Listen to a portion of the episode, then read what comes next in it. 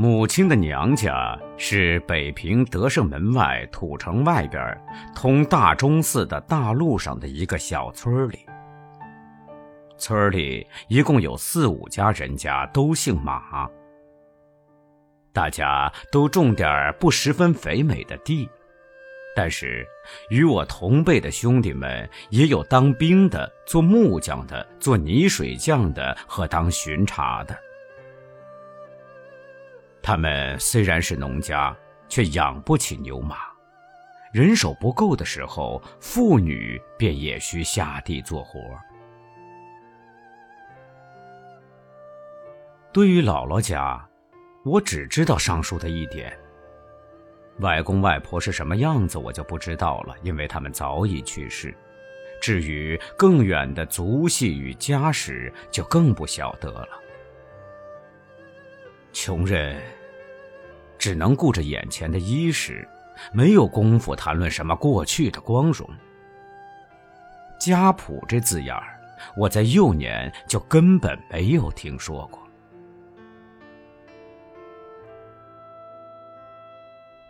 母亲生在农家，所以勤俭诚实，身体也好，这一点事实却极重要。因为假如我没有这样的一位母亲，我以为我恐怕也就要大大的打个折扣了。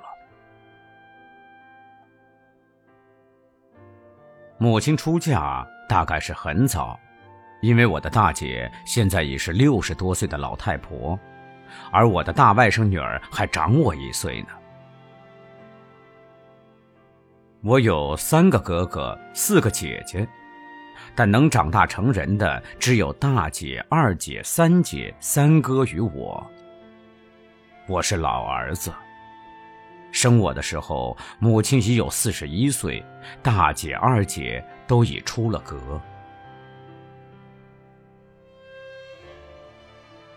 由大姐与二姐所嫁入的家庭来推断，在我生下之前，我的家里大概还马马虎虎的过得去。那时候订婚讲究门当户对，而大姐丈是做小官的，二姐丈也开过一间酒馆，他们都是相当体面的人。可是，我，我给家庭带来了不幸。我生下来，母亲晕过去，半夜才睁眼看见她的老儿子。感谢大姐把我揣在怀中，只为冻死。一岁半，我把父亲克死了。兄不到十岁，三姐十二三岁，我才一岁半，全仗母亲独立抚养了。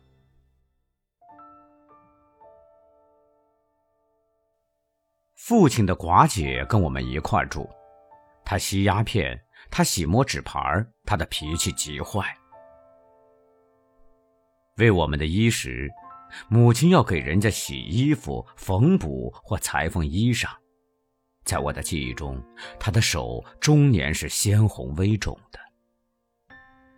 白天她洗衣服，洗一两大绿瓦盆她做事永远丝毫也不敷衍，就是屠户们送来的黑如铁的布袜，她也给洗得雪白。晚间，他与三姐抱着一盏油灯，还要缝补衣服，一直到半夜。他终年没有休息，可是，在忙碌中，他还把院子、屋中收拾得清清爽爽。桌椅都是旧的，柜门的铜活久已残缺不全，可是他的手老使破桌面上没有尘土，残破的铜活发着光。院中父亲遗留的几盆石榴与夹竹桃，永远会得到应有的浇灌与爱护，年年夏天开许多花儿。哥哥似乎没同我玩耍过，有时候他去读书，有时候他去学徒，有时候他也去卖花生和樱桃之类的小东西。母亲含着泪把他送走，不到两天又含着泪接他回来。我不明白，这都是什么事儿？而只觉得与他很生疏。与母亲相依为命的是我与三姐，因此他们做事，我老在后边跟着；他们浇花，我也张罗着取水；他们扫地，我就搓土。从这里，我学得了爱花、爱清洁、守秩序。这些习惯至今还被我保存着。有客人来。无论手中怎么窘，母亲也要设法弄一点东西去款待。舅父与表哥们往往是自己掏钱买酒肉时，这使他脸上羞得绯红。可是殷勤的给他们温酒做面，又给他一些喜悦。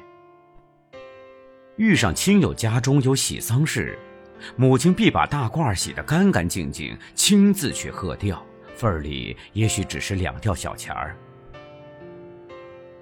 到如今，如我的好客的习性还未全改，尽管生活是这么清苦，因为自幼看惯了的事情是不易改掉的。姑母常闹脾气，她单在鸡蛋里找骨头，她是我家中的阎王。直到我入了中学，她才死去，我可是没有看见母亲反抗过。唉。没受过婆婆的气，还不受大姑子的吗？命当如此。母亲在非解释一下不足以平服别人的时候，才这样说。是的，命当如此。母亲活到老，穷到老，辛苦到老，全是命当如此。他最会吃亏，给亲友邻居帮忙，他总跑在前面。他会给婴儿洗衫儿，穷朋友们可以因此少花一笔亲姥姥钱。他会刮痧，他会给孩子们剃头，他会给少妇们绞脸，凡是他能做的都有求必应。但是吵嘴打架永远没有他，他宁吃亏不斗气。当姑母死去的时候，母亲似乎把一世的委屈都哭了出来，一直哭到坟地。不知道哪里来了一位侄子，声称有继承权，母亲便一声不响叫他搬走那些破桌子烂板凳，而且把姑母养的一只肥母鸡也送给他。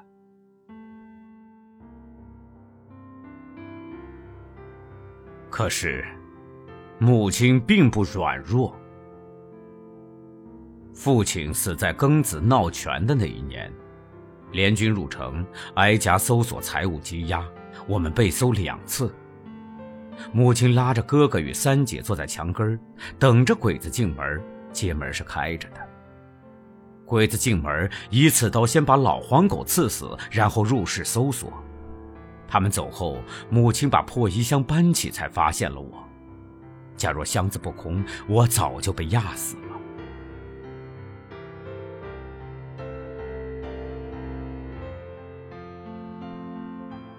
皇上跑了，丈夫死了，鬼子来了，满城是血光火焰。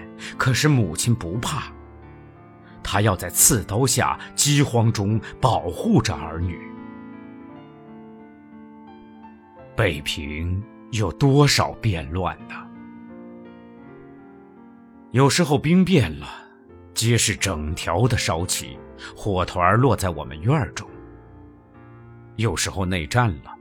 城门紧闭，铺店关门，昼夜响着枪炮。这惊恐，这紧张，再加上一家饮食的筹划，儿女安全的顾虑，岂是一个软弱的老寡妇所能受得起的？可是，在这种时候，母亲的心横起来，她不慌不哭，要从无办法中想出办法来。她的泪。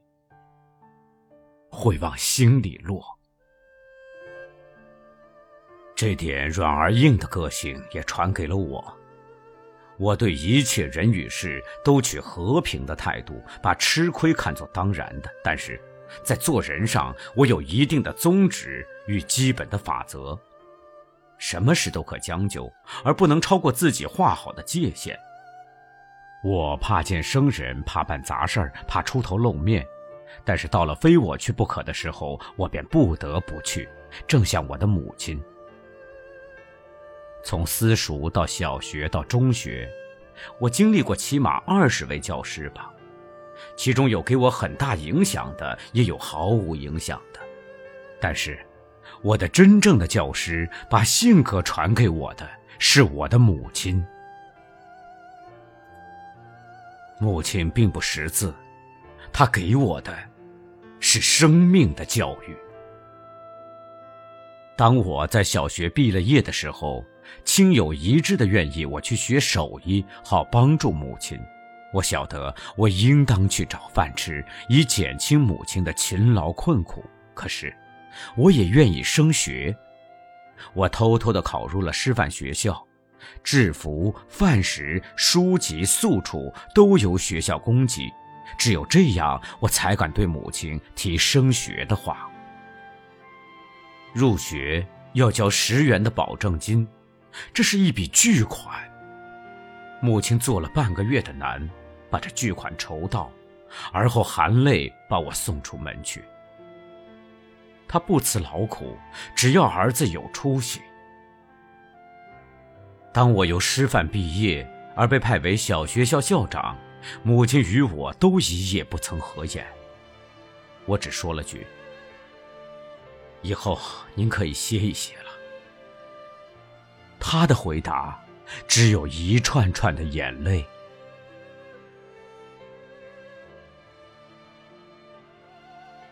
我入学之后，三姐结了婚。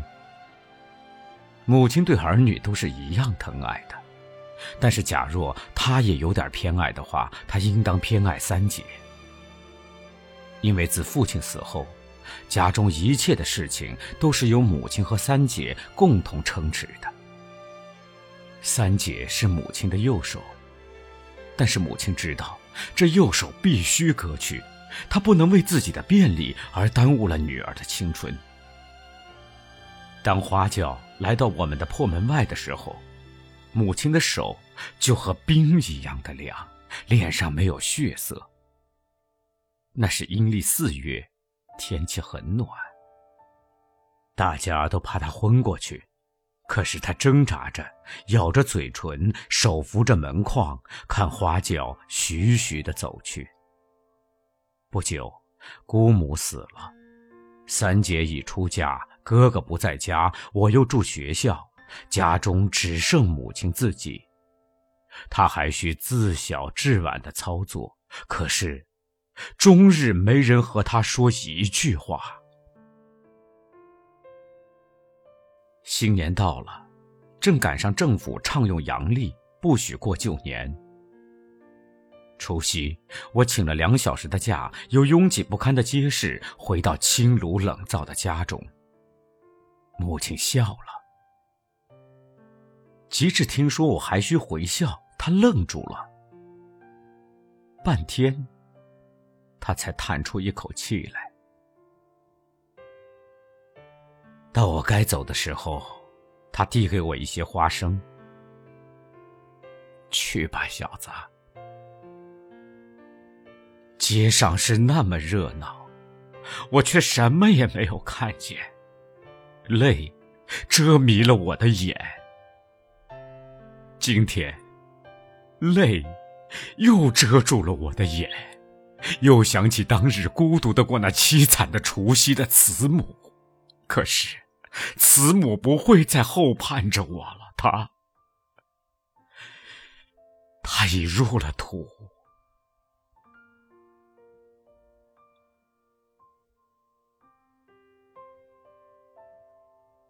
儿女的生命是不依顺着父母所设下的轨道一直前进的，所以老人总免不了伤心。我二十三岁，母亲要我结了婚，我不要。我请来三姐给我说情，老母含泪点了头。我爱母亲，但是我给了她最大的打击。时代使我成为逆子。二十七岁，我上了英国。为了自己，我给六十多岁的老母以第二次打击。在她七十大寿的那一天，我还远在异域。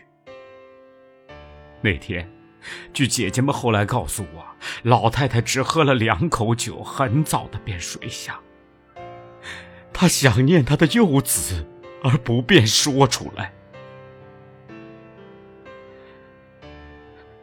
七七抗战后，我由济南逃出来，北平又像庚子那年似的被鬼子占据了。可是母亲日夜惦记的幼子却跑西南来。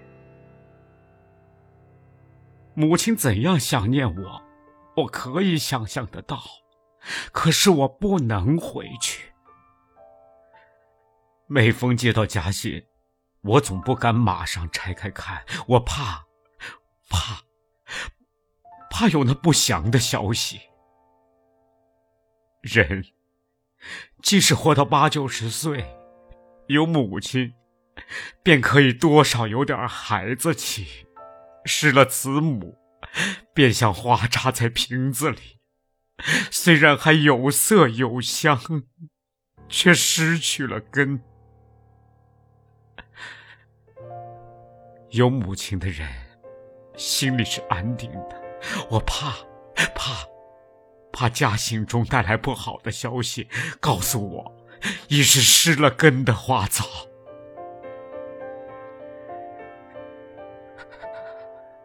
去年一年，我在家信中找不到关于老母的起居情况，我疑虑害怕。我想象得到，如有不幸，家中念我流亡孤苦，或不忍相告。母亲的生日是在九月，我在八月半写去祝寿的信，算计着会在寿日之前到达。信中嘱咐千万把寿日的详情写来，使我不再疑虑。十二月二十六日，由文化劳军的大会上回来，我接到家信，我不敢拆读。就寝前。我拆开信，母亲已去世一年了。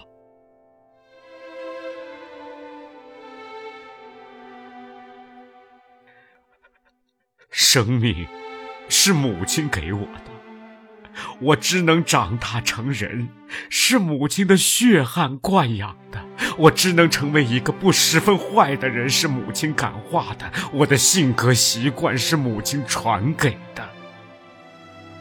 他一世未曾享过一天福，临死还吃的是粗粮，